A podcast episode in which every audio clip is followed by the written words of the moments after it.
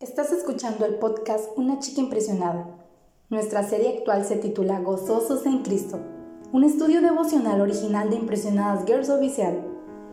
Acompáñanos en el episodio de hoy y juntos estudiamos la epístola del apóstol Pablo a los filipenses.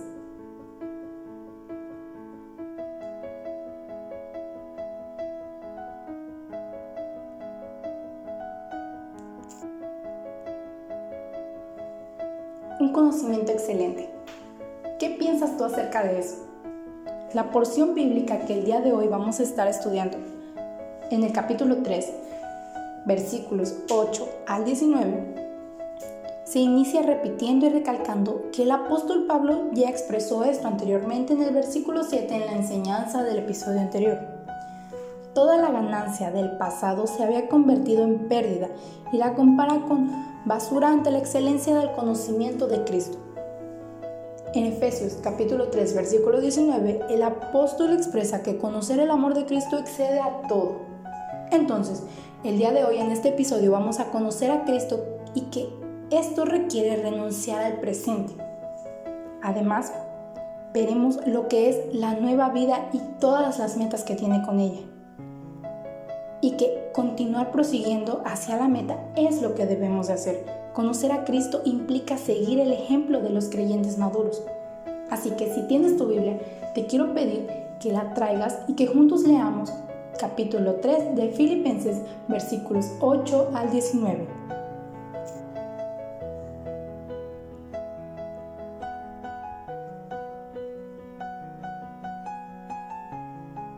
Es más, todo lo considero pérdida por razón del incomparable valor de conocer a Cristo Jesús mi Señor. Por Él lo he perdido todo y lo tengo por estiércol a fin de ganar a Cristo y encontrarme unido a Él. No quiero mi propia justicia que procede de la ley, sino la que se obtiene mediante la fe en Cristo, la justicia que procede de Dios, basada en la fe lo he perdido todo a fin de conocer a Cristo, experimentar el poder que se manifestó en su resurrección, participar en sus sufrimientos y llegar a ser semejante a Él en su muerte. Así espero alcanzar la resurrección entre los muertos.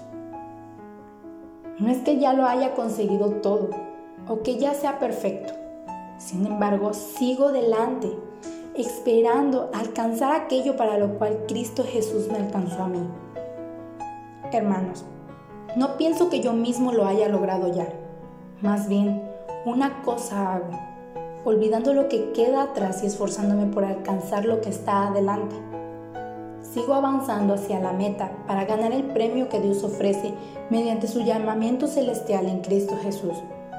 Así que, escuchen los perfectos, todos debemos tener este modo de pensar. Y si en algo piensan de forma diferente, Dios les hará ver esto también.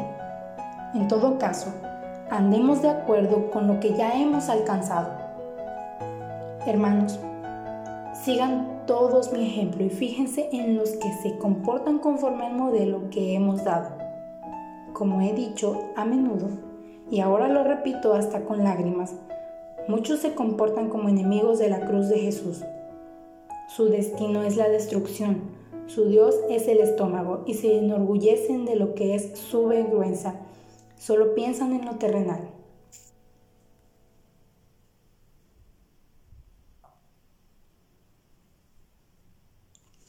Para empezar, quiero que nos concentremos en lo que acabamos de leer en los versículos 8 al 16 dice que conocer a Cristo requiere renunciar al presente. Así como Pablo tuvo que renunciar a su pasado y dar la media vuelta para iniciar su nueva vida en Cristo, ahora también nos enseña que como cristianos no podemos conformarnos o quedarnos estáticos en el presente. Los logros presentes no deben traer satisfacción de haberlo ya alcanzado, ni pretender que ya seamos perfectos, porque nadie de nosotros somos perfectos. Más bien, debemos de ocupar esto como un trampolín para saltar a experiencias mayores y más profundas en el que la justicia adquirida por la fe fue realmente una ganancia superior a todo lo anterior. La vida en Cristo, como nos dice en el versículo 9, lo que ya estábamos leyendo, no es una continuación de la vida anterior con nuevas normas o con nuevas reglas. Es una vida nueva bajo la justicia que es de Dios por la fe. Entonces, Pablo escribió, justificados pues por la fe, tenemos paz para con Dios por medio de nuestro Señor Jesucristo. Esto lo escribió en otra de sus cartas, en su carta a los romanos, versículo 1 del capítulo 5. Y su justicia propia quedó atrás. Y ahora disfrutaba de la verdadera justicia que puede agradar a Dios.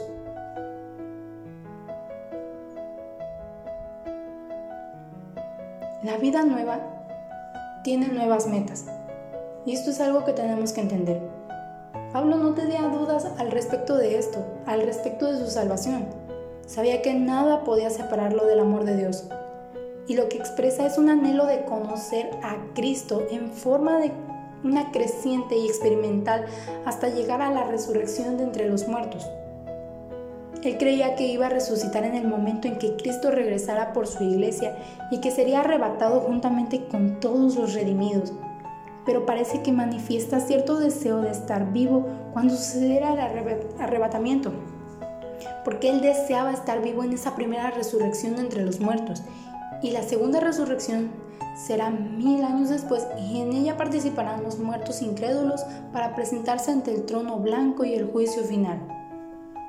Así que quiero que tomemos esta porción del día de hoy, esto que acabamos de leer en los versículos 8 al 16, y que pensemos, ¿Cómo puede un cristiano llegar a ser más y más como Cristo?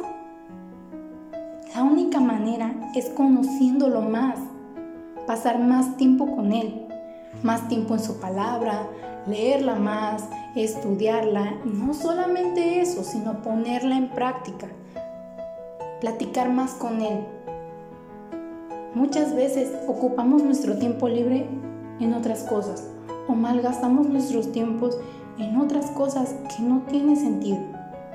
¿Por qué no ocupar ese tiempo que tenemos de una manera más sabia, platicando con Él, estando con Él? Convivir con otros que tienen el mismo deseo que nosotros de conocerlo y dejar que el Espíritu nos ayude a crecer en esa forma progresiva hasta llegar a la medida de la estatura de la plenitud en Cristo. Ahora, quiero que prestemos atención a algo que dice Pablo acerca de proseguir hacia la meta. Esto lo vemos en los versículos 14 al 16. Y es que para alcanzar esa perfección es necesario tener madurez en la vida cristiana. Solo pueden hablar de madurez espiritual aquellos que han ido creciendo y desarrollándose continuamente y que han dejado de ser niños que beben leche y ahora saborean viandas con alimento sólido y más difícil de digerir, como nos lo explica Pablo en 1 Corintios capítulo 3 versículo 2. Es por esto que el apóstol Pablo recalca, prosigo a la meta. El Señor Jesús proseguía a la meta de la cruz cuando exclamó, es necesario que hoy y mañana y pasado mañana siga mi camino, como lo dijo en Lucas capítulo 13. Y cuando la vista está puesta en una meta futura, es necesario olvidar lo que queda atrás. Es solo algo así como que nos imaginemos la clase de vida y hogar que una nueva esposa tendría que soportar al estar continuamente escuchando a su esposo viudo hablando de las virtudes, habilidades y logros y atenciones que recibía de su primera esposa. Esas excepciones de comparación y continuo recuerdo del pasado harían que la segunda esposa se sintiera un poco miserable y aún con recuerdos de ese pasado y queriendo huir. Entonces es exactamente lo mismo. Nosotros no tenemos que aferrarnos al pasado, tenemos que proseguir hacia la meta, olvidando ciertamente lo que quedó atrás. Y es necesario poder extendernos a lo que está hacia adelante, como dice Pablo, porque Pablo exhorta a los filipenses a experimentar esa clase de madurez, que sientan ese impulso de tener el mismo deseo de proseguir y alcanzar lo que Dios ha propuesto para cada uno. Así que es necesario tener una misma disposición de ánimo para poder continuar día con día. Esto nos puede llevar a preguntarnos si hemos abandonado y olvidado el pasado o si hemos dejado todo atrás verdaderamente. Así que yo quiero que el día de hoy te hagas esta pregunta. Es muy, muy personal. ¿Estoy avanzando hacia alguna meta espiritual específica? ¿He abandonado y olvidado el pasado? Yo sé que quizás la mayoría de nosotros no lo hemos alcanzado, pero sé que no estamos atascados en el mismo punto. Sé que no estamos donde estábamos hace una semana, un mes o un año atrás. Hay que extendernos hacia adelante. Así que pregúntate hoy, ¿estoy extendiéndome hacia adelante? No permitas que tu vida se estanque recordando lo pasado o disfrutando del presente. Porque recuerda que tampoco debemos estancarnos en el presente. Tenemos que proseguir hasta alcanzar la meta espiritual que se ha propuesto. Ahora, mencionaba al principio de este episodio que conocer a Cristo implica seguir el ejemplo de creyentes maduros. Bueno, ¿por qué? Porque de ellos aprendemos de lo negativo, aprendemos de lo positivo y los tomamos como ejemplos de los fieles. Imitamos a quienes imitan a Cristo. Así que, aprendiendo de lo negativo, mucho se puede aprender de esto. Mucho podemos aprender de los ejemplos negativos para evitar caer en esos mismos errores o experimentar esos mismos fracasos. Por ejemplo, Proverbios capítulo 24 versículos 30 y 32 nos dice que comparte esta experiencia acerca de pasar junto al campo de un hombre perezoso y junto a la viña del falto de entendimiento. Y dice que por toda ella habían crecido espinos y ortigas que habían cubierto todo. Y la cerca de piedra pues estaba destruida. La falta de pereza, del cuidado y esta pereza que tenían eran muy obvios. Entonces él agrega, miré y lo puso en mi corazón, lo vi y tomé consejo.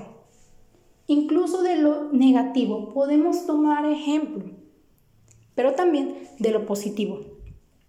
Y es mucho más efectivo seguir el ejemplo y aprender de creyentes maduros que han logrado un éxito y victoria en esta vida cristiana. Por ejemplo, Pablo nos dice, hermanos, sed imitadores de mí y mirad a los que así se conducen según el ejemplo que tenéis en nosotros. Pablo invita sin espíritu de orgullo ni nada que se parezca, tampoco es vanagloria, a que sean imitadores de Él, así como Él lo es de Cristo.